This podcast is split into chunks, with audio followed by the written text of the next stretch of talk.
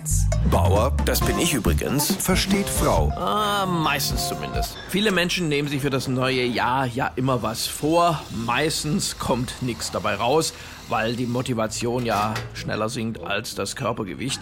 Und deshalb haben meine Frau und ich uns an Silvester mal ein anderes Ziel gesetzt, nämlich ehrlicher miteinander umzugehen. Also das, was man denkt, auch offen auszusprechen.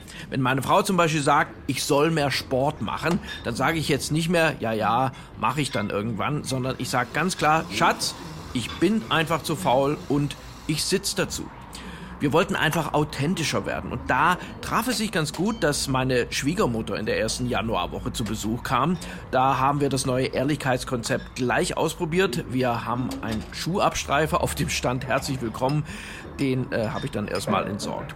Aber schonungslose Ehrlichkeit kann für eine Ehe auch zur Belastung werden. Wenn meine Frau mich zum Beispiel fragt, hast du die Kaffeemaschine endlich mal entkalkt, ist meine klassische Standardantwort natürlich, habe ich vergessen.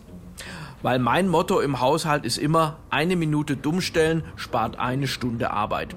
Wenn ich ihr jetzt aber ganz offen und ehrlich sage, Schatz, ich habe da einfach keine Lust zu, dann war's das für mich erstmal mit den warmen Mahlzeiten. Und da wurde mir klar, diese kleinen Unwahrheiten des Alltags, die sind manchmal doch sehr hilfreich. Das machen wir doch auch letztlich alle. Ich meine, jeder von uns hat schon mal Schuhe gekauft und der Schuhverkäuferin danach dreist ins Gesicht gelogen, nein, ich habe noch Imprägnierspray zu Hause.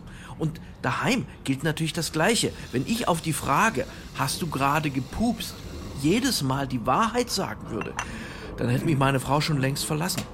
Lange Rede, kurzer Sinn, wir haben unser Ehrlichkeitskonzept nach zwei Tagen dann wieder aufgegeben, haben jetzt aber einen Kompromiss gefunden. Meine Frau muss wieder alles in sich reinfressen wie früher, hat dafür aber pro Tag zehnmal Augenrollen frei. Bauer versteht Frau. Auch als Podcast auf hr1.de. HR1, genau meins.